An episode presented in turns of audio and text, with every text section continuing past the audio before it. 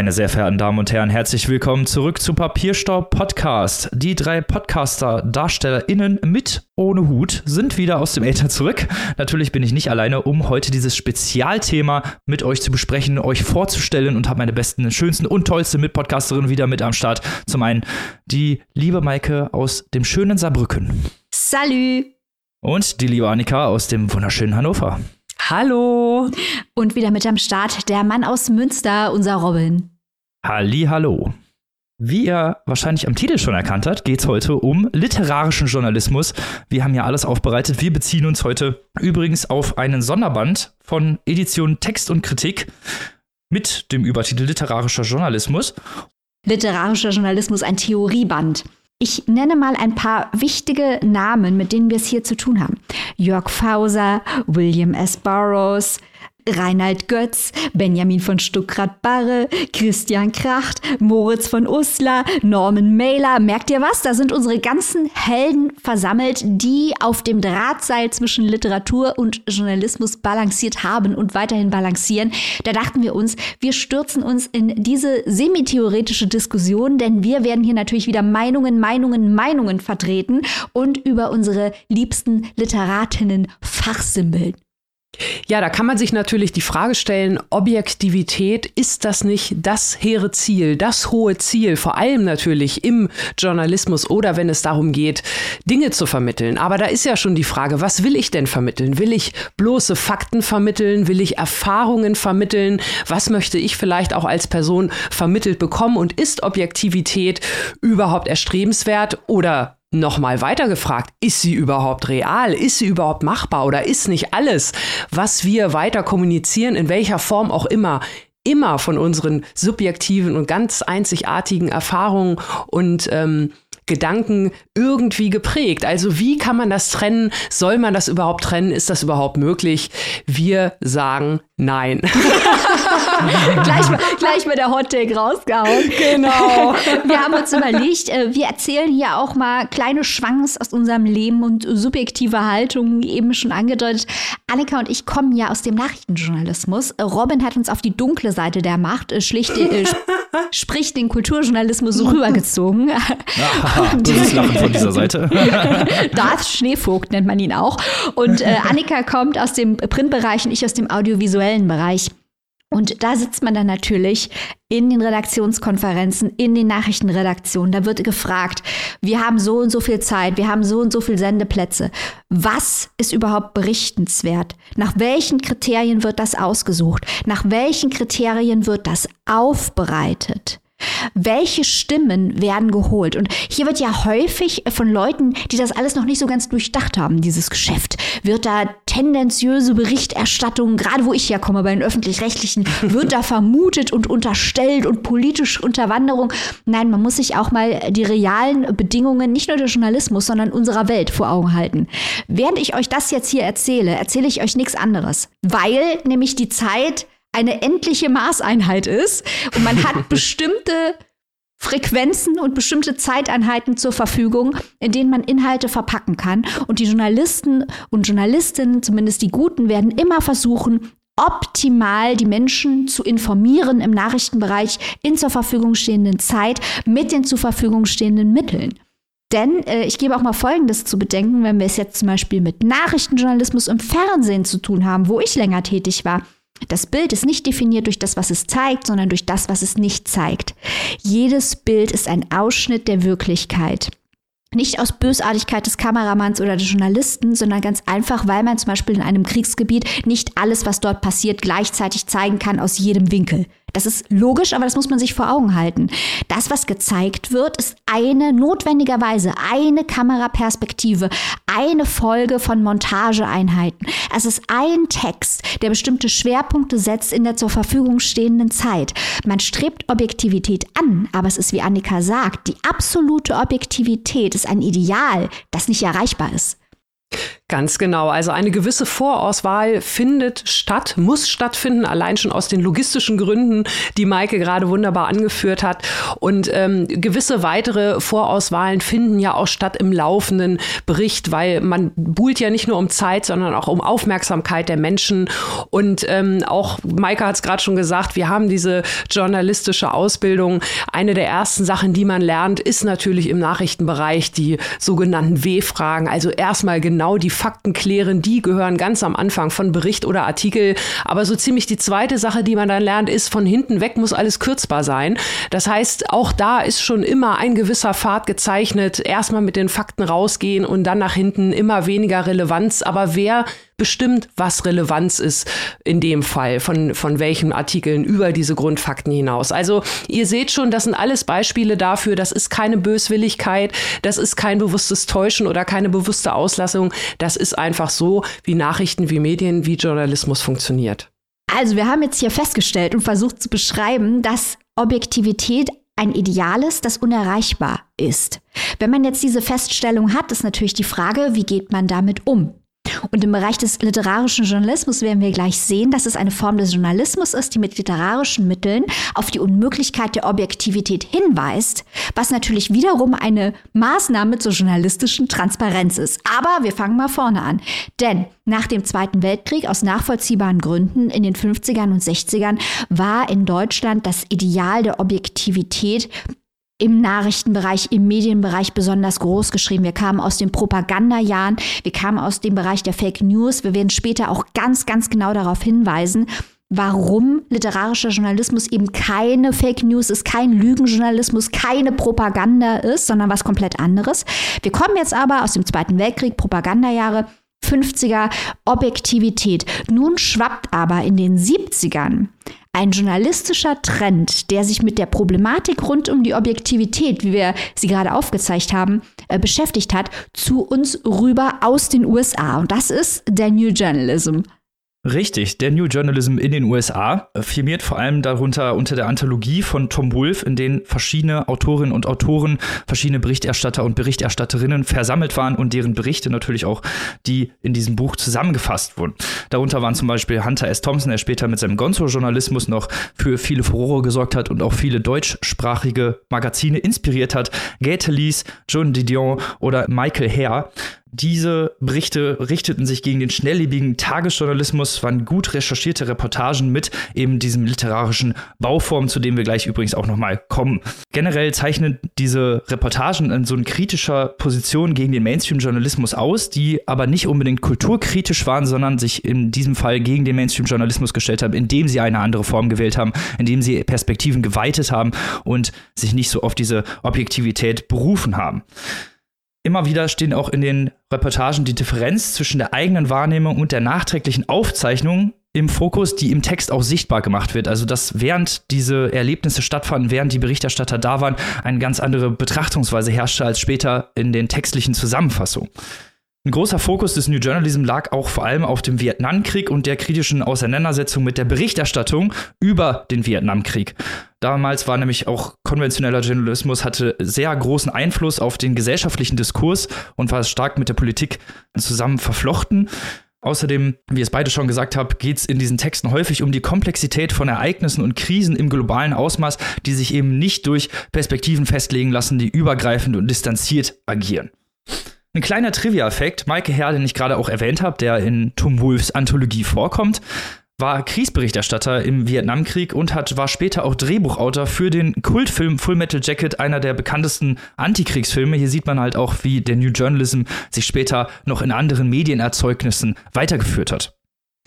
Und hier haben wir schon gehört, literarische Darstellungsformen werden in den Journalismus eingeflochten, nicht um den Journalismus zu fiktionalisieren oder zumindest um ihn zu Teil zu fiktionalisieren, aber mit dem Sinn auf die Komplexität der Realität hinzuweisen, dass eben auch die Berichterstatterperspektive immer notwendigerweise eine subjektive Perspektive ist. Wir alle kommen aus unserer Haut nicht raus.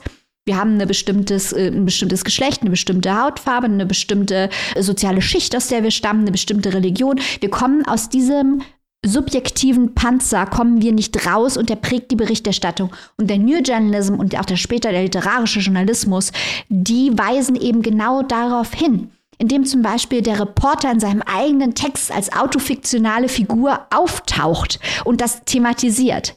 Oder indem Dialoge eingeflochten werden, indem Perspektiven gewechselt werden, indem das Ganze aufbereitet wird in eher essayistischer oder eben literarischer Form.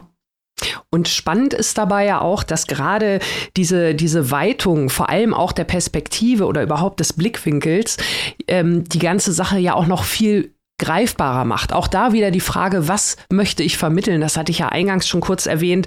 Und hier wird oft ähm, argumentiert und ich finde, wenn man die Frage ist, ist das denn jetzt schon bewusste Täuschung oder Fälschung oder zumindest Verzerrung, da muss man sich natürlich auch die Frage stellen, gewisse Dinge, reicht es denn, wenn man die rein faktenbasiert erzählt? Wenn es wirklich Dinge sind, die so einschneidend für die Person sind, die sie selbst erlebt habt und die darüber sprechen möchte, dann müssen natürlich diese Erfahrungen da auch gewissermaßen reinfließen einfließen. Das wird ja teilweise auch von den Rezipientinnen erwartet.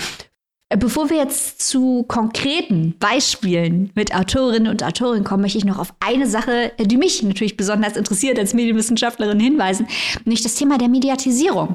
Das haben wir hier schon ganz häufig im Podcast auch gehabt, als wir über den Bachmann-Preis gesprochen haben und gesagt haben, was macht es eigentlich mit diesem Preis, dass die Leute live im Fernsehen um die Wette lesen und die Jury im Fernsehen diskutiert.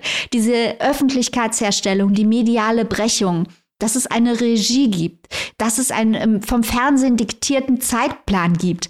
Und all das gilt am Ende vom Tag mittlerweile, äh, wie ich eben sagte, das ist ja nicht nur ein Nachrichtenphänomen oder ein journalistisches Phänomen, das ist ein Alltagsphänomen. Die digitale Welt und die analoge Welt sind längst nicht mehr trennbar. Und auch das ist ein Thema, die gerade neuere literarische Journalismusformen sehr, sehr stark, also Robin sagte eben schon, das gilt ja schon für den Vietnamkrieg, aber heute natürlich mit dem Internet noch stärker thematisieren, was die Mediatisierung mit der Welt macht und auch das Faktum, dass der Journalismus selbst natürlich medial vermittelt wird und das, was wir eingangs beschrieben haben, dass es irgendwo abgedruckt wird und strukturiert wird oder dass es ausgestrahlt wird in Formaten, welchen Einfluss es hat. Also das heißt, man sagt, okay, wir können diese Korsetts, in denen wir uns bewegen, die können wir nicht ablegen, aber wir können sie thematisieren in unserem eigenen Produkt. Und das macht das Ganze natürlich zu einem riesengroßen postmodernen Spaß.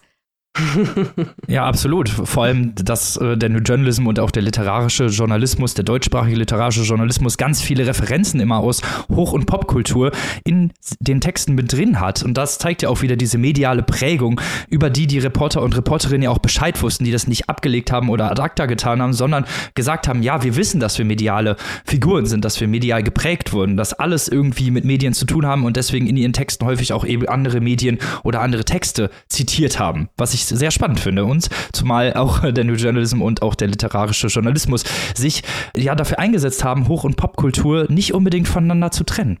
Ja, und man muss sich ja dann vielleicht auch irgendwann eingestehen, und bis auf die Ebene geht es ja dann auch runter, dass auch die eigene Identität natürlich davon betroffen ist. Also wenn ich, äh, das ist ja auch hier ein schönes Beispiel, wenn ich diesen äh, furchtbar klischeebeladenen Popsong höre, bei Liebeskummer vor meinem inneren Ohr, höre ich den, weil es dem Klischee entspricht oder weil es tatsächlich einfach die Lebensrealität ist, ob ich sie nun gut finde oder nicht.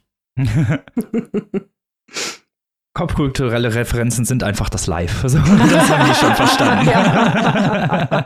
Manchmal muss man nehmen, was man kriegt.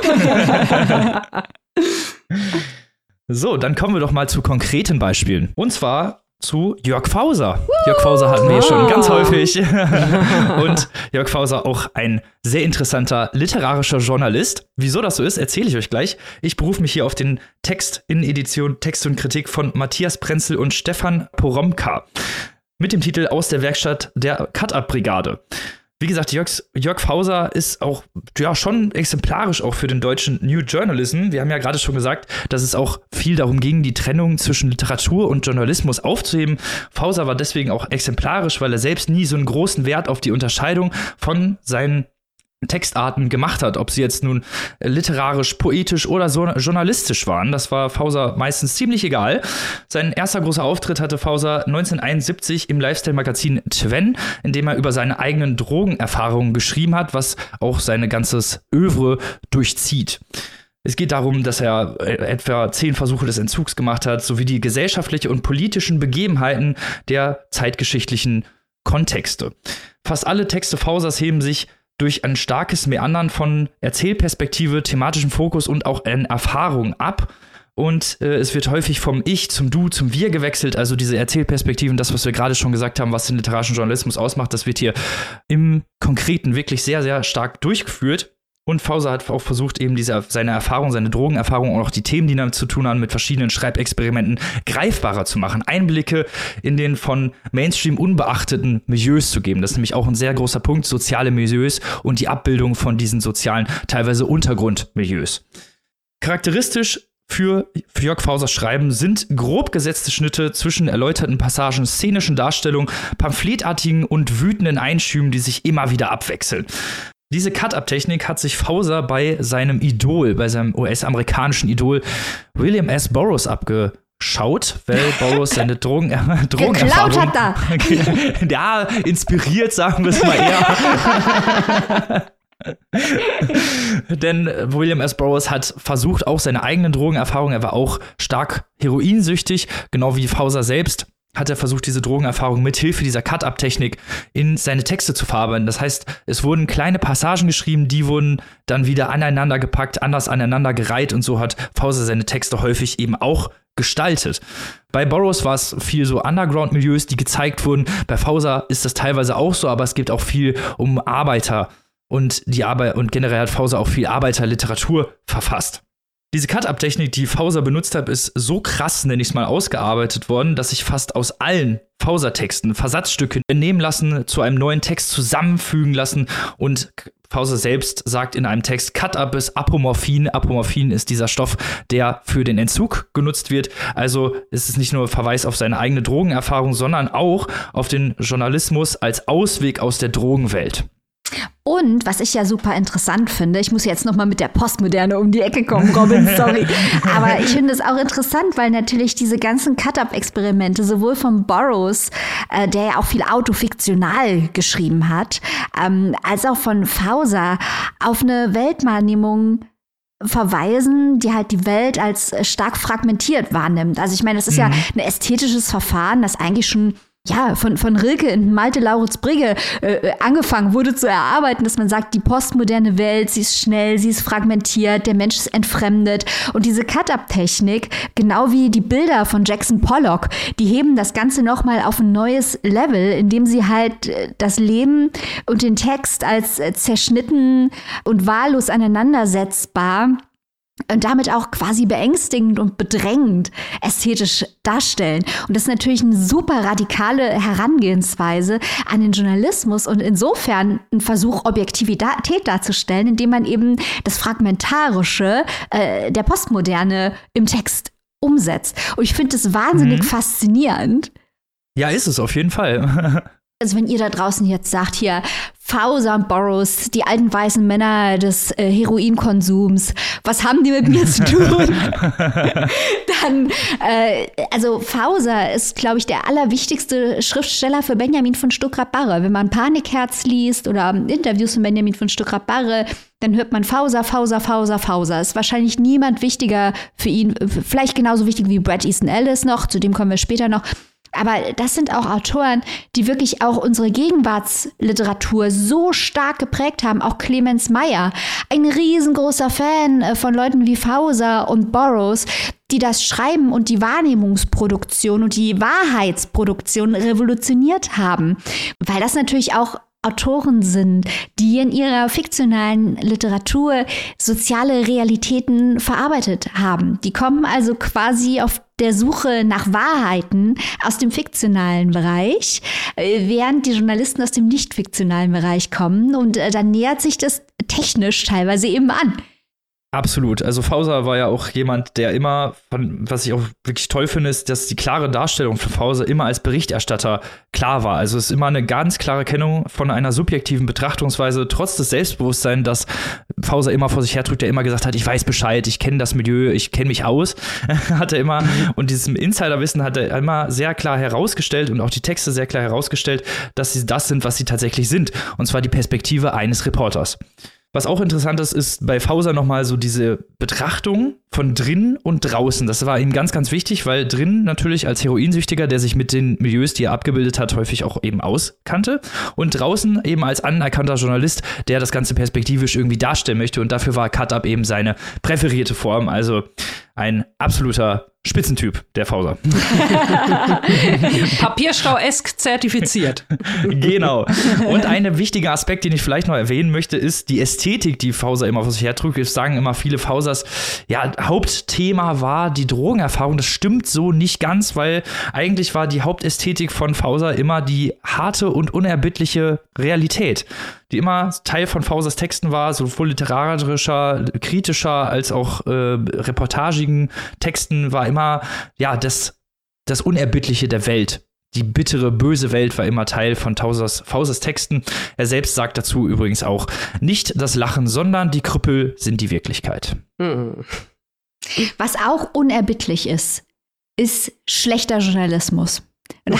Robin, das ist jetzt hier die Überle Überleitungsking, muss mir jetzt Respekt zollen. Ey, ich, ich ziehe meine Krone und übergebe sie dir. Denn wir reden jetzt über Menschen, die die Grenze zu den Fake News überschreiten, um klar zu machen, um noch klarer zu machen, dass eben literarischer Journalismus seriöser Journalismus ist und keine Spielwiese für fantasiebegabte Narzissten. Annika, erzähl uns doch mal mehr über Tom Kummer. genau. Hier ist, hier ist der Name nämlich Programm. ähm, nicht schlecht. Ja, okay, der, der musste direkt mal Bam Bam äh, sein zu Beginn. Wir haben ja jetzt schon äh, eingangs auch gesagt, wo ist da der Unterschied? Fakten, Fälschung, gibt es überhaupt einen? Äh, was ist Fake, was ist nicht Fake? Und ähm, hier ist jetzt am Beispiel von Interviewtechniken. Nochmal ein sehr schönes historisches Beispiel. Maike hat es gerade schon gesagt, es geht hier um Tom Kummer und seine Interviews. Und Interviews sind ja wirklich ein vielleicht noch etwas Besonderes journalistisches Genre, weil man hier ja vielleicht auch als lesende Person oder als zuschauende Person noch viel mehr das Gefühl hat, richtig live dran zu sein an dieser Gesprächssituation. Aber auch Interviews können gefälscht werden. Tom Kummer hat da halt in den 1990er Jahren ein sehr unschönes Beispiel für abgegeben und deswegen ist er auch hier in Text und Kritik als Beispiel mit dabei im Beitrag von Harun May zum Thema Blow Up, die Tom Kummer Interviews. Und da gehe ich auch noch mal ganz kurz einen Schritt zurück. Wir haben ja eingangs über die ja, Bedingungen der Journalistik gesprochen und hier noch mal ganz speziell 1990er Jahre Interviews oder überhaupt Interviews. Wie muss man sich das vorstellen? Ihr kennt das oder ja, so wie es man sich das klischeemäßig vorstellt. Die Promis kommen, die haben dann irgendwie 15 Minuten Zeit pro Nase. Dann wird da so ein PR-Interview schnell durchgehechelt und äh, irgendwie ja gleicht eins dem anderen. Äh, und da gab es dann halt in den 1990ern auch im Zuge von diesen neuen journalistischen Ausprägungsformen und diesen neuen Vermischungen also ganz neue Ziele, dass ein Interview doch so ein bisschen mehr sein sollte als halt so ein äh, Frage-Antwort-Spiel, sondern der Interviewer sollte selbst zum einen mehr im Vordergrund stehen, so ein bisschen als Autor oder vielleicht auch so ein bisschen als Dompteur, je nachdem, wie man da fragt. Und zum anderen soll das Interview selbst auch mehr sein und mehr vorgeben auch schon durch die Art, wie gefragt wird. Und da gab es dann in den 90er Jahren verschiedene Möglichkeiten, wie man das gemacht hat. Tom Kummer zum Beispiel, der bereits angesprochene, der hat also Interviews mit großen philosophischen Fragen gestellt, hat versucht, seine GesprächspartnerInnen so in einem vielleicht auch mal neuen, unerwartbaren Licht vorzustellen. Moritz von Uslar ist ein anderes schönes Beispiel. Der hat ja seinen 100-Fragen-Katalog entwickelt. Da ging es eher darum. Moment, Moment, Moment mal, Annika. Du möchtest ja wohl jetzt hier nicht Moritz von Uslar in einen nein, Topf nein, werfen. Moment, Moment. Moment. Der große Unterschied kommt doch zum Schluss. Nun macht mir doch nicht meinen Spannungsbogen kaputt. Entschuldigung. also, Unzulässige literarische Einmischung in diese nein, Show, Annika. Moment, Moment. Es wird sich gleich alles, alles äh, erläutern und der Fall wird umso tiefer sein. Okay. Also, Moritz von Uslar hat eine andere Herangehensweise gewählt, nämlich in 15 Minuten 100 Fragen gestellt, von denen die meisten, ja, viele Banalwahlen, äh, so ein bisschen Einlullen des Gesprächspartners, der Gesprächspartnerin, um dann im passenden Moment mit einer richtig gewitzten Frage diese Interviewtaktik aufzubrechen. Also es ging in beiden Beispielen ursprünglich darum, dass äh, ja, der Interviewer die Person so ein bisschen knackt, halt über dieses 15-minütige PR-Ding hinaus durch andere Fragen, durch eine andere Art des Interviews. Und das kam auch beides gut an. Und jetzt aber der große Unterschied. Äh, es hat sich herausgestellt, dass Tom Kummer tatsächlich seine Interviews ja, nicht nur gefaked hat, sondern einfach aus anderen Versatzstücken, so ein bisschen Cut-Up-Technik mäßig, was Robin gerade sehr schön erläutert hat, in Form einer Montage zusammengestellt hat. Das gab natürlich einen Riesenaufschrei, äh, völlig zu Recht. Ich habe es ja eingangs gesagt, gerade Interviewformen, da erwartet man ja fast noch mehr Authentizität, äh, Stichwort wörtliche Rede, Stichwort Zitat. Und hier war natürlich dann äh, das entsprechende Nachbeben. Die Redaktion, die Chefredaktion der Süddeutschen Zeitung musste gehen äh, komplett. Und äh, Tom Kummer hat das natürlich hinterher dann immer so ein bisschen versucht, äh, zum einen damit zu rechtfertigen, dass Celebrities ja an sich sowieso schon Kunstobjekte sind, äh, die man doch auch sicherlich so weiter fiktionalisieren könnte. Da sind wir ja dann aber auch schon wieder ganz schnell im Bereich der Fanfiction, wenn ihr mich fragt. Und auf der anderen Seite soll es natürlich gerade darum gehen, dass das Interview an und für sich und die Fragen ja eigentlich schon fast wichtiger sind als das Gespräch, dass also die Form des Interviews schon mehr verrät, als die eigentlichen Antworten das noch könnten. Und das hätte ja dann seine Montagetechnik auch erfüllt. Das Ganze ist natürlich, werden wir jetzt hier mal so ein bisschen kritisch beleuchten, weil äh, das kann es natürlich nicht sein sein. Äh, auch das haben wir ja eingangs schon gesagt. Es ist natürlich eine Sache unter den Voraussetzungen, die es gibt, die sowieso schon raustreten, da vielleicht so ein bisschen Nachrichtengehalte zu bewerten. Auch Interviews werden ja natürlich redigiert. Auch da wird aus Kürzungsgründen mal die ein oder andere Frage fallen zu lassen aber ähm, Gespräche neu komplett zusammenzusetzen und dann als neu stattfindendes Gespräch zu verkaufen, das ist doch wohl, äh, ja, hat mit subjektiven, objektiven, wie auch immer gearteten Journalismus nicht mehr viel zu tun. Dann sollte man es doch vielleicht auch direkt in den Bereich des Fiktionalen verorten, oder wie seht ihr das? Ja, sehe ich auch so. Also ich meine, das, das ist, das geht einfach nicht. Also da sind wir uns, glaube ich, alle einig. Wir hatten, wir werden später, glaube ich, auch nochmal darüber sprechen, wie das mit Fake News aussieht. Und äh, da gibt es ja auch die Argumentation, dass solche literarischen Journalisten den Fake News Vorlauf geleistet haben, was ja natürlich absolut falsch ist. Aber äh, jetzt in diesem Fall von Tom Kummer hat es halt so einen großen Aufschrei gegeben oder wurde der literarische Journalismus damit natürlich auch so ein bisschen runtergezogen, nennen wir es einfach mal, weil es nicht klar gemacht wurde. Literarischer Journalismus, mhm. ganz klar, gibt es fiktionale Darstellungsformen, gibt es tatsächlich, auch literarische Darstellungsformen, ja, aber die sind im Text erkennbar. Sie sind dazu da, um eine Perspektive darzustellen, um die Perspektive zu weiten, um eben kein Framing zu machen, kein, mhm. äh, keinen kurzen Abriss, nennen wir es einfach mal, sondern um die Perspektive zu weiten, die aber ganz klar von den fiktionalen und von den faktischen Daten unterscheidbar waren. Und das ist bei Tom Kummer eben nicht mehr der Fall. Das Interessante, das einzig Interessante hier, finde ich, bei den Tom Kummer-Interviews oder das Einzige, was ich hier, ja, in Anführungsstrichen positiv zusprechen würde, ist natürlich so eine leichte Kritik am Boulevardjournalismus, weil es ist sehr lange, hat es gedauert, bis jemandem aufgefallen ist, dass sie dass diese Interviews überhaupt gefaked sind, dass die gar nicht echt sind, mhm. dass es mhm. Versatzstücke sind und das hat sehr, sehr lange gedauert und das ist natürlich, also für den Boulevardjournalismus natürlich eine ordentliche Klatsche, aber das ist auch tatsächlich das einzig Positive, was ich hier rausziehen kann. Alles andere ist äh, absolut fatal gewesen, sowohl für den Journalismus als auch für den literarischen Journalismus.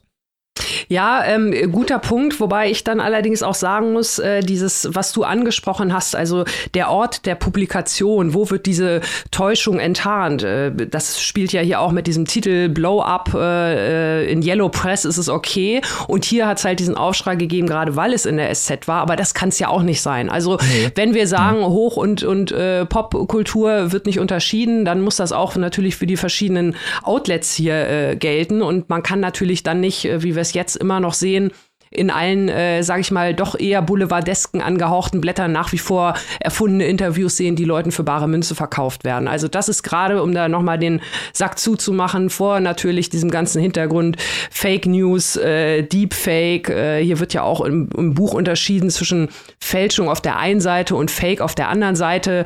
Diese Unterscheidung ist ja ist. eben allein schon vom semantischen her hinfällig und heutzutage, wie gesagt, mit Deepfake und Fake News wird dieser Begriff einfach auch ganz anders verwendet.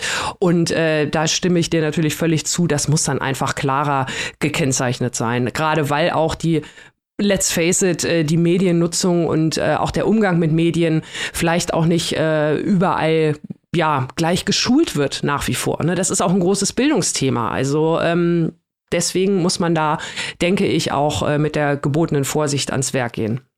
Ja, ich denke, man muss auch hinterfragen, äh, was die Absicht ist, was die Textabsicht. Ja. Also in diesem Text- und Kritikbuch sind sehr gute Beispiele, zum Beispiel auch über die Zeitschrift Tempo, die es leider nicht mehr gibt, die halt auch Leute wie Christian Kracht und äh, Moritz von Uster und Reinhard Götz und so weiter hervorgebracht hat, die mit gegensätzlichen politischen Positionen innerhalb eines Textes gearbeitet hat, um eben zu zeigen, dass man sich nicht auf eine Seite stellt und die mhm. bewusst mit Textbildscheren gearbeitet hat, um zum Beispiel den Gegensatz beim Spring Break zwischen Reichtum und Armut ähm, auf textlicher und bildlicher Ebene ganz krass gegeneinander zu stellen. Also es ist eigentlich ein, ein aufklärerischer Impetus. Es ist ein eigentlich zutiefst journalistischer Impetus zu sagen, so viele Dinge existieren gleichzeitig in unserer Wirklichkeit und wir müssen sie prozessieren.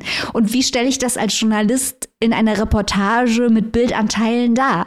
Aber hier bei Kummer ging es ja nicht darum, also hinterher wurde das natürlich, äh, genau wie ihr beiden gerade ausgeführt habt, versucht zu sagen, ja, was ist aber eine Cut-Up-Technik und mhm. wir wollen den Boulevardjournalismus enttarnen. Aber unterm Strich ging es doch darum, dass sich jemand auch finanziell daran bereichert hat, äh, Menschen zu belügen. Ja. Also mhm. das, das war kein Kunstwerk, das als Kunstwerk erkennbar war. Es war eine Täuschungsabsicht. Er hat ja auch nicht irgendwann gesagt, der Kummer, guck mal, ich habe euch alle verarscht, sondern der ist aufgeflogen. Mhm. Es wäre mhm. was anderes gewesen, wenn er das irgendwie ein halbes Jahr durchgezogen hätte und dann gesagt hat, Leute, merkt ihr eigentlich nichts. Wäre immer noch falsch gewesen, aber es wäre was anderes gewesen. Also von daher denke ich mir halt auch, ähm, das ist äh, Relotius-Territorium. Man kann halt die anderen Perspektiven, die einem wichtig erscheinen, nicht dazu erfinden. Das hat dann mit Journalismus nichts mehr zu tun, wenn es nicht als fiktional gekennzeichnet wird. Aber eigentlich ist es nicht der Sinn des literarischen Journalismus, Leute bewusst äh, über die, die Beschaffenheit der Realität zu täuschen. Eben.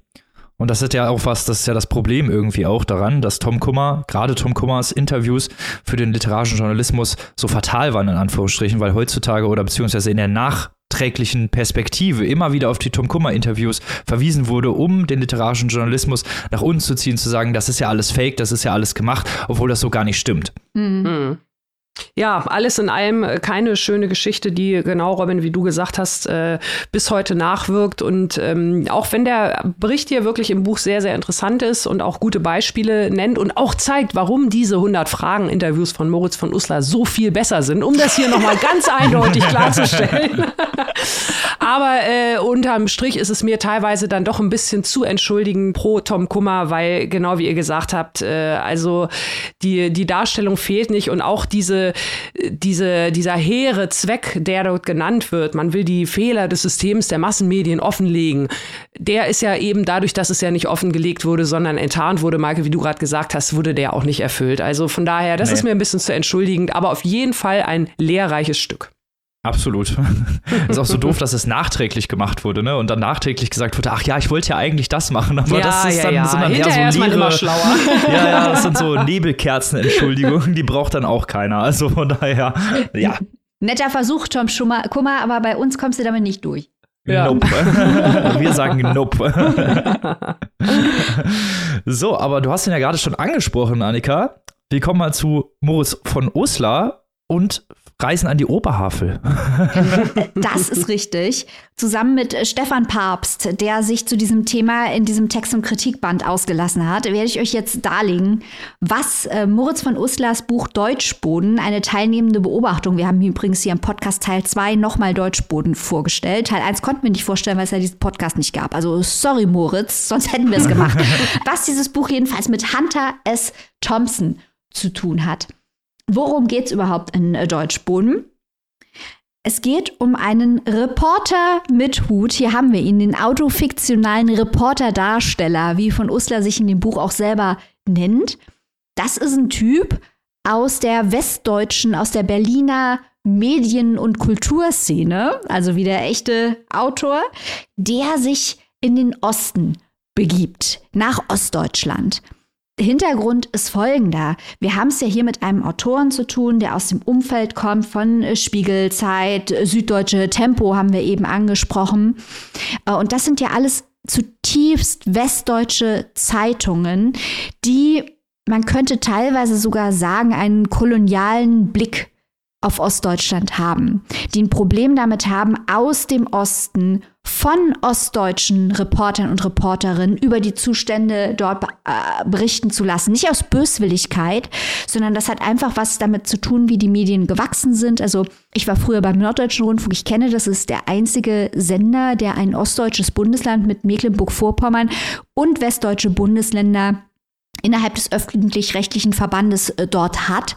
Und das ist ein riesengroßes Problem gewesen nach der Wiedervereinigung, die Integration der ostdeutschen Reporterinnen und Reporter als gleichberechtigt und wichtig in diesem System und eben nicht den kolonialen Blick dort zu haben. Jedenfalls von Uslar hat aufgrund seiner Biografie natürlich auf gewisse Art und Weise in diesem System mitgearbeitet, das den Osten als das Fremde, als das andere darstellt und sagt sich jetzt so, ich gebe jetzt hier den Reporterdarsteller, ich setze jetzt meinen Hut auf, ich fahre jetzt hier nach Oberhavel, in Wahrheit heißt dieser Ort äh, Zedenick, den gibt es natürlich wirklich, weil ich wirklich dahin gefahren, nach Brandenburg. Und dann gucke ich mir den wilden Osten mal an und äh, konfrontiere mich mit meinen eigenen Klischees. So, nun haben wir aber schon in der Diskussion die ganze Zeit gelernt, dass die absolute Objektivität nicht zu erreichen ist. Und Usler ist nicht doof, der weiß das.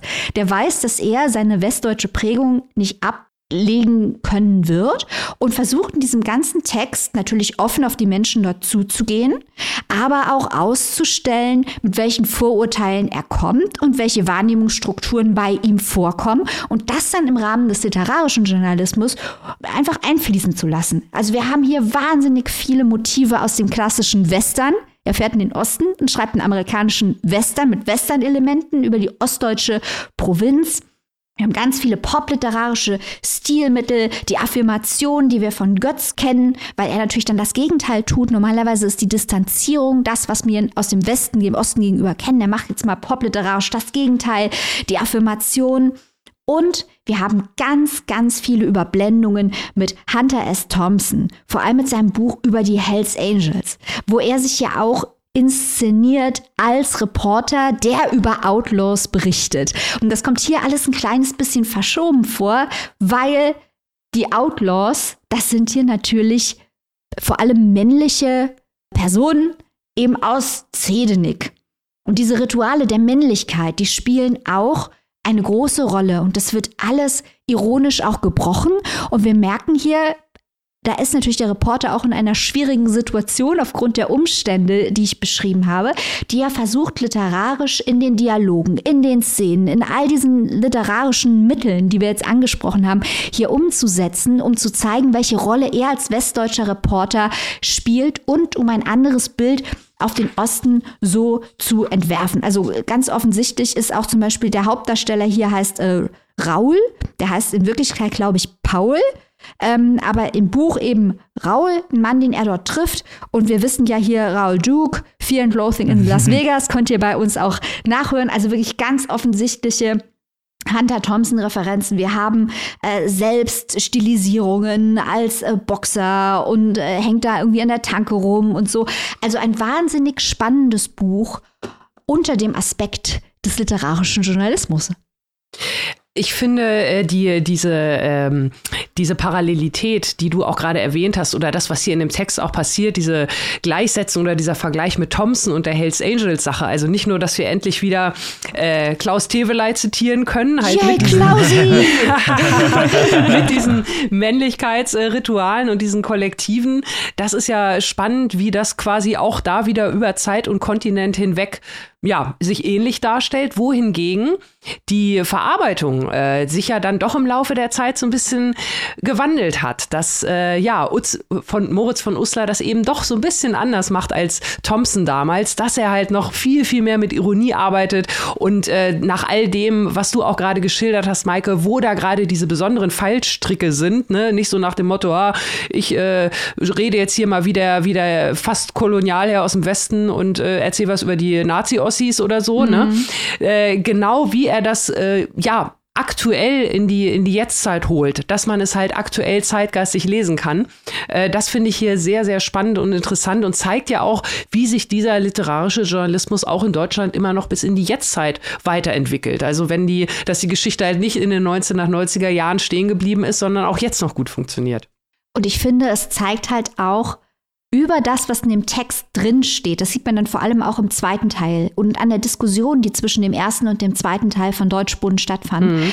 wie durch dieses literarische Verfahren Diskussionen aufkommen. Hier kamen auch Diskussionen auf, die ganz bestimmt nicht angenehm waren für den Autor, mhm. weil er natürlich dorthin gegangen ist und sich gesagt hat, ich komme jetzt hier aus dem Westen, ich mache jetzt hier nicht den Besserwessi und sage, ihr seid doch alle Nazis. Gleichzeitig hatte er es da aber mit Leuten zu tun, die in ihrer Jugend sehr wohl knallharte Nazis waren. Und da kam dann die Diskussion auf, wie hätte er sich besser verhalten sollen? Hätte er sie früher konfrontieren wollen? Es wird im Buch durchaus angesprochen, mhm. aber halt nicht am Anfang. Hätte er sie früher konfrontieren sollen? Hätte er sie direkter konfrontieren sollen? Und da zeigt sich natürlich auch, ja, zeigen sich halt auch soziale Verstrickungen, in die wir alle äh, auf die eine oder andere Weise, ja, wo wie wir alle betroffen sind, wie wir das, was wir anders wahrnehmen, sehen, wie wir damit umgehen, wie wir es kritisch beleuchten. Also das ist eine gesamtgesellschaftliche Diskussion, die dann anhand dieses Buches aufgemacht wurde, äh, was auch sehr stark deswegen möglich war, weil der Autor sich autofiktional in seinen eigenen Text eingebracht hat und sich auf eine gewisse Art und Weise selbst problematisiert hat. Dabei sind wir auch wieder bei einem Thema, da können wir jetzt wieder hier kreuz und quer verweisen zu unserem Exclusive zum Thema Kultur als Ware. Genau. Dass eben, dass eben nicht äh, die, die, äh, ja, die Werke oder der Output dazu verwendet wird, um eben nicht nur einfach die eigene Selbstdarstellung und Selbstwahrnehmung vor allem zu bestätigen, sondern hier mal was komplett anderes zu wagen da schließt sich schon wieder der Kreis. ja, auch was für den literarischen Journalismus ja Standard eigentlich ist, ist so diese verschiedenen Perspektiven und dann halt auch zu sehen oder beziehungsweise auch zu zeigen, wie unterschiedlich die jeweiligen sozialen Umstände sind, in denen die Charaktere und die Leute, die in Moritz von Uslers Buch vorkommen, leben, als auch Moritz von Uslar als Reporterfigur selbst. Also diese, darum geht es ja eigentlich die ganze Zeit, zu zeigen, dass es hier nur um eine Perspektive geht oder verschiedene Perspektiven, um die ganze Realität zu weiten, um die diesen Blick zu weiten, den es darauf gibt.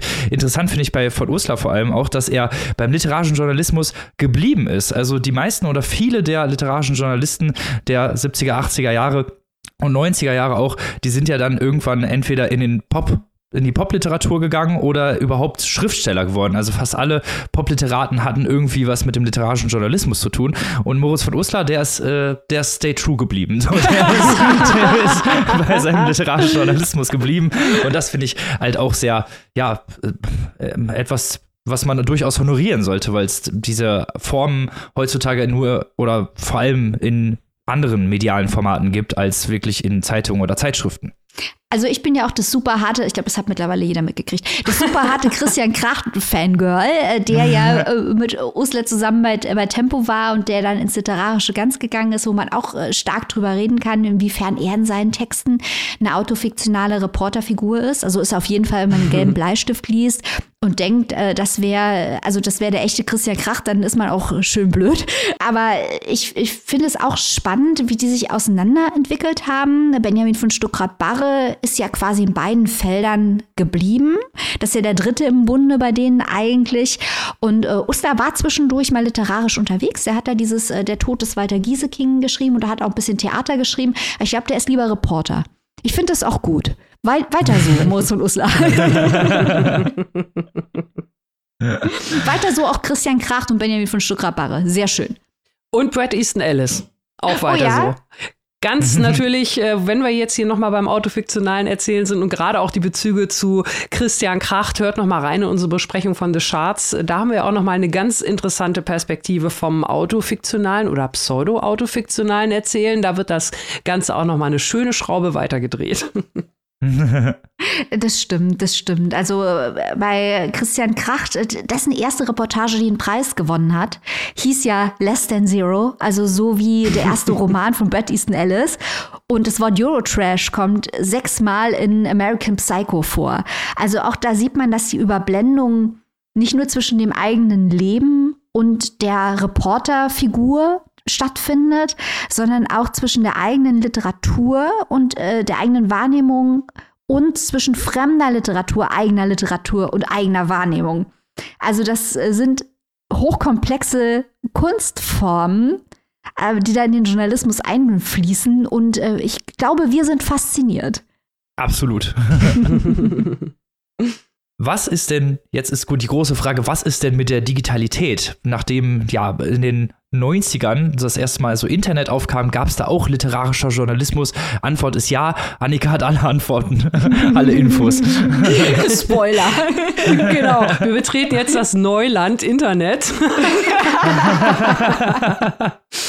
Also auch das ist natürlich eine sehr, sehr spannende neue Strömung. Online-Journalismus, literarischer Journalismus, online gibt sowas überhaupt? Was fällt darunter? Was sind da die Möglichkeiten? Und auch da bietet Text und Kritik eine schöne Übersicht. Zum Beispiel gibt es da ein Kapitel über die sogenannten höflichen Paparazzi. Da sind zwei Männer für verantwortlich, unter anderem unser alter Bachmann-Preis-Spezi Christian Ankovic. Anko, yay! und äh, Ted Rubinowitz. Und was verbirgt sich hinter den höflichen Paparazzi? Das war Ende der 1990er Jahre, damals ja wirklich noch im recht frischen Internet, also eins der ersten Online-Foren. Und zwar nicht irgendeins, das wurde nach eigener Legende gegründet, um die Gespräche, die sonst an einem Küchentisch im sechsten Wiener Gemeindebezirk stattgefunden haben, also sprich so ein bisschen gehobener Klatsch und Tratsch, sollte das ins Internet heben, in einem Forum Forum, in dem also viel geschrieben wurde, aber immer mit gewissem Anspruch. Also nicht einfach nur Gequatsche, sondern es ging durchaus darum, dem Namen entsprechend Klatsch und Tratsch äh, der Szenerie zu beschreiben, aber mit gewissen journalistischen Ansprüchen und auch mit literarischen Ambitionen. Das heißt, es ging vor allem um die gute Story. Das Thema war eigentlich nebensächlich und auch da hatten wir es wieder von Pop bis Hochkultur oder wie es hier so schön heißt, ob Gina Wild oder Boto Strauß, Hauptsache eine gute Story originell erzählt. das war sozusagen äh, ja so eine eins der der äh, Geburtsstunden. Wolfgang Herrndorf war dort sehr sehr sehr aktiv in diesem Forum mit über 5000 Beiträgen, hat da auch Chick mehr oder weniger live äh, mitgeschrieben und äh, natürlich geht dieses ganze Thema Online-Journalismus beziehungsweise Online-Literatur Literatur viel, viel, viel weiter über diese ersten Foren hinaus. Heutzutage weiß man ja gar nicht mehr, was kann man noch dazu zählen. Es haben sich ganz neue Formen entwickelt. Zum Beispiel Stefanie Sargnagel, die Facebook-Postings literarisch verfasst, die auch so literarisch rezipiert werden. Andere Beispiele sind äh, im Internet entstanden, mittlerweile in die ja analoge Welt zurückgekehrt, dann als Buch veröffentlicht wurden, worden aus dem Internet wieder gelöscht. Also auch hier scheinen die Genregrenzen ein bisschen zu verschwimmen, was an den höflichen Paparazzi vielleicht noch so besonders war, das noch kurz als Erläuterung ist ja nicht nur die Leute, die sich da äh, ja, die da gepostet haben, die war natürlich selbst auch ihre eigene Qualitätskontrolle. Das heißt, da konnte jetzt auch nicht jeder Hinz und Kunz irgendwas hinschreiben, sondern da wurde schon darauf geachtet, dass ein gewisser Anspruch da war, eben nach den Kriterien, die ich schon genannt hatte. Und insofern ist das natürlich auch ein interessantes Beispiel für diese frühe Form des Online- Literaturjournalismus, wenn es, wenn es den Begriff denn so gibt oder wir ihn jetzt einfach mal so prägen. Die Frage ist jetzt natürlich, inwiefern diese Form der Kommunikation, die natürlich nochmal weit offener ist oder auch diese Form des literarischen Journalismus, die weit offener ist, weil ja grundsätzlich viel, viel mehr noch Leute daran partizipieren können, inwiefern die auch gerade in der heutigen Zeit, äh, wo sich ja immer mehr digital abspielt, ja, auch da die Frage, wie sich das in anderen Foren entwickelt, wie da teilweise dann vielleicht auch Journalismus versteckt betrieben wird oder Fake News äh, verbreitet werden. Ja, auch da sind wir dann wieder bei dieser ganzen Frage, was ist Journalismus, was ist Literatur, was muss wie gekennzeichnet werden und gilt das im digitalen Raum auch? Das ist natürlich auch eine Frage, die wir natürlich auch als im digitalen Raum tätige Journalistinnen immer wieder erleben. Also man muss ja sagen, ne, machen wir uns mal nichts vor. Im Internet findet wahnsinnig viel Schwachsinn statt. Jeder Trottel, oh, jeder. Ja, Moment, ich, ich, ich komme gleich zum Aber. Ich komme gleich zum Aber. Wie du habe ich hier eine ganz tolle Dramaturgie, Annika. Pass auf. Okay. Ähm, jeder Trottel kann sich dazu allem äußern. Entsprechend viel Schwachsinn findet man im Internet. Aber das Internet ist auch eine Innovationsmaschine. Weil gerade bei großen Medienhäusern oder großen Rundfunkanstalten sind die Beharrungskräfte enorm. Stichwort, das haben wir schon immer so gemacht. Stichwort, man macht das so und so. Äh, und es kommt überhaupt nicht, äh, ist nicht vorgesehen, dass man das auch mal anders macht. Das Internet bietet den Platz, dass jeder sich ausprobieren kann und jeder auf diesem Markt stattfinden und Mehrheiten bilden kann für seinen Content. Das kann im, im Alt-Right-Bereich und so weiter, kann das auch gefährlich sein. Aber da entstehen natürlich auch neue Formen und hier am Pool und so weiter und die höflichen Paparazzi. Das sind halt wirklich Spielwiesen für Menschen gewesen, die kreativ Schreib- und Berichterstattungsformen und auch die Vermischung von Hoch- und Popkultur vorangetrieben haben, die auch dann irgendwann angefangen haben, die traditionellen Medienhäuser zu unterwandern und dort das System zu ändern. Und das ist natürlich wichtig und stark, weil für uns im Kulturjournalismus, wir merken das ja auch, dauernd führen wir Diskussionen, und ich meine hier jetzt nicht nervige, sondern produktive Diskussionen darüber, wie man über Literatur sprechen soll. Je nachdem, wie man erreichen möchte. Das sind wichtige Diskussionen, wenn wir eine Diskussionskultur über Literatur aufrecht erhalten möchten. Und der Druck auf, aus dem Netz auf etablierte Formate, ist unglaublich wichtig, damit auch die jungen Kräfte in etablierten Häusern überhaupt eine Chance haben, gehört zu haben, äh, zu werden bei ihren Ideen. Also nochmal Stichwort äh, Hubert Winkels und seine Rede zum Bachmann-Preis, wo wir die Hände über dem Kopf zusammengeschlagen haben. Das ist eben nicht die einzige Art und Weise, Literaturkritik oder anspruchsvolle Literaturkritik zu betreiben. Man kann das auch anders machen und diese Diskussion über Journalismus und literarischen Journalismus, die werden halt viel vom Netz vorangetrieben und das ist natürlich eine spannende Welt, wo man immer ein Ohr drauf haben sollte. Aber wem sage ich das? Wir sind ja hier, wir melden uns ja hier live aus dem Internet. Interessant finde ich an den höflichen Paparazzi halt auch, dass es ja eins der ersten Internetforen war. Also man muss natürlich auch dazu sagen, dass auch wie viel die vorangetrieben haben, natürlich auch die Vermischung von Hoch- und Popkultur, das stand ja alles nebeneinander, da durfte diskutiert werden, das war kreativ, äh, war da sehr, sehr viel unterwegs. Und die haben sich ja auch, wie du schon selber gesagt hast, Annika selber sozusagen äh, geschaut, dass äh, da ein bestimmter Anspruch herrschte und dass da nicht jeder irgendwie einfach irgendwas da reinschreiben konnte. Da waren ja Textpassagen, da waren ähm, News, da war alles irgendwie miteinander verwoben. Und das war das Interessante. Andererseits muss man auch sagen, dass als die höflichen Paparazzi dieses Internetforum online gegangen ist, ja, sehr wenig Leute damals noch Zugriff aufs Internet haben. Also es war noch, sagen wir mal, recht klassistisch geprägt, weil, sind wir mal ganz ehrlich, die Leute, die damals Zugriff aufs Internet haben, waren meistens Leute, die diesen Zugriff brauchten, um irgendwas für ihre Arbeit zu machen oder so. Die wenigsten haben das aus Privatvergnügen gemacht. Und das äh, hat sich natürlich irgendwann später weitergelaufen. Also heutzutage diese ganzen Internetforen, die wir sehen, ich glaube, solche kreativen Foren gibt es definitiv bestimmt immer noch auf Reddit, bestimmt Subforen oder sonst irgendwie was. Das ist nur verteilt worden. Ne? Das, was die höflichen Paparazzi gemacht haben, ist unfassbar interessant für den zeitgeschichtlichen Kontext der späten 90er. Aber ich glaube, dass heutzutage auch noch solche kreativen, durchaus ja, fruchtbaren Diskussionen immer noch im Internet geführt werden, auch wenn auch nicht unbedingt in der Kommentarspalte von großen Medienhäusern. ja, man, man muss, man muss äh, genau gilt äh, da, äh, da gilt genau das Gleiche. Man muss natürlich dann die goldenen Nuggets finden, die wichtigen Diskussionen, genauso wie mhm. man natürlich den richtigen Literaturpodcast online finden muss unter dem Angebot. Das ist doch klar. das stimmt natürlich. Und apropos auch heutiger Bezug, also auch heute gibt es natürlich literarischen Journalismus. Wir haben ja gerade schon Reddit-Foren und sonstiges angesprochen. Eine noch recht junge Form des Journalismus, des Kulturjournalismus, ist die Berichterstattung über Videospiele einer ganz kurzen Schwenk aus meiner Nerdkiste, ganz kurz, weil Videospieljournalismus ist noch recht jung, die wirklich ja, krassen Gaminghäuser gab es natürlich schon in den späten 90ern und Anfang der 2000er Jahre, aber jeder, der heutzutage wirklich groß noch im Game ist, nenne ich es mal, die großen ja, Player im Videospieljournalismus sind fast alles literarische Journalisten, die auf eine gewisse Art und Weise ihre Texte verarbeiten, die mit literarischen Formen eben arbeiten, mit Darstellungsformen. Da gibt es natürlich auch Gegenbeispiele, aber wirklich die großen oder die bekannten oder die, die wirklich spannend sind, arbeiten viel, viel mit literarischen Darstellungsformen und deswegen ist dieses Genre durchaus nicht tot oder so, was viele ja auch behaupten, literarischen Journalismus gibt es ja nicht mehr, das stimmt ja überhaupt nicht. Grenzsprengung im besten Fauserschen Sinne. also Genre-Grenzsprengung. Wer behauptet, den literarischen Journalismus gibt es nicht mehr, er muss nur Papierscher Podcast einschalten. Da sind die drei RezensionsdarstellerInnen, sind da immer am Start äh, und vermischen ihre autofiktionalen JournalistInnen-Figuren mit Berichterstattung über Bücher. Jetzt sind wir Full Circle gelaufen hier. Und damit sind wir leider am traurigsten Teil dieser Sendung schon wieder angekommen, und zwar am Ende. Oh. No. Aber äh, wie mit dem literarischen Journalismus geht es natürlich weiter. Und zwar geht es hier bei uns nächste Woche wieder weiter.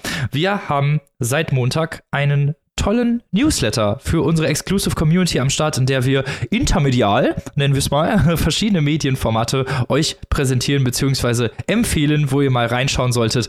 Das haben wir natürlich wieder am Start. Nächste Woche haben wir auch wieder ein geiles Exclusive für euch. Gibt es eine kleine Vorschau auf das diesjährige Halbjahr, aber wir werden nicht zu viel verraten. Und nächste Woche sind wir natürlich wie immer mit einer klassischen Folge am Start. natürlich wieder immer Papiersteuesk. Keine Angst, hier wird es nicht konventionell. Und besprechen wieder drei Bücher. Bis dahin, liebe Leute, wie immer, gehabt euch wohl, lest was Gutes und bleibt gesund. Auf Wiederhören. Tschüss. Tschüss.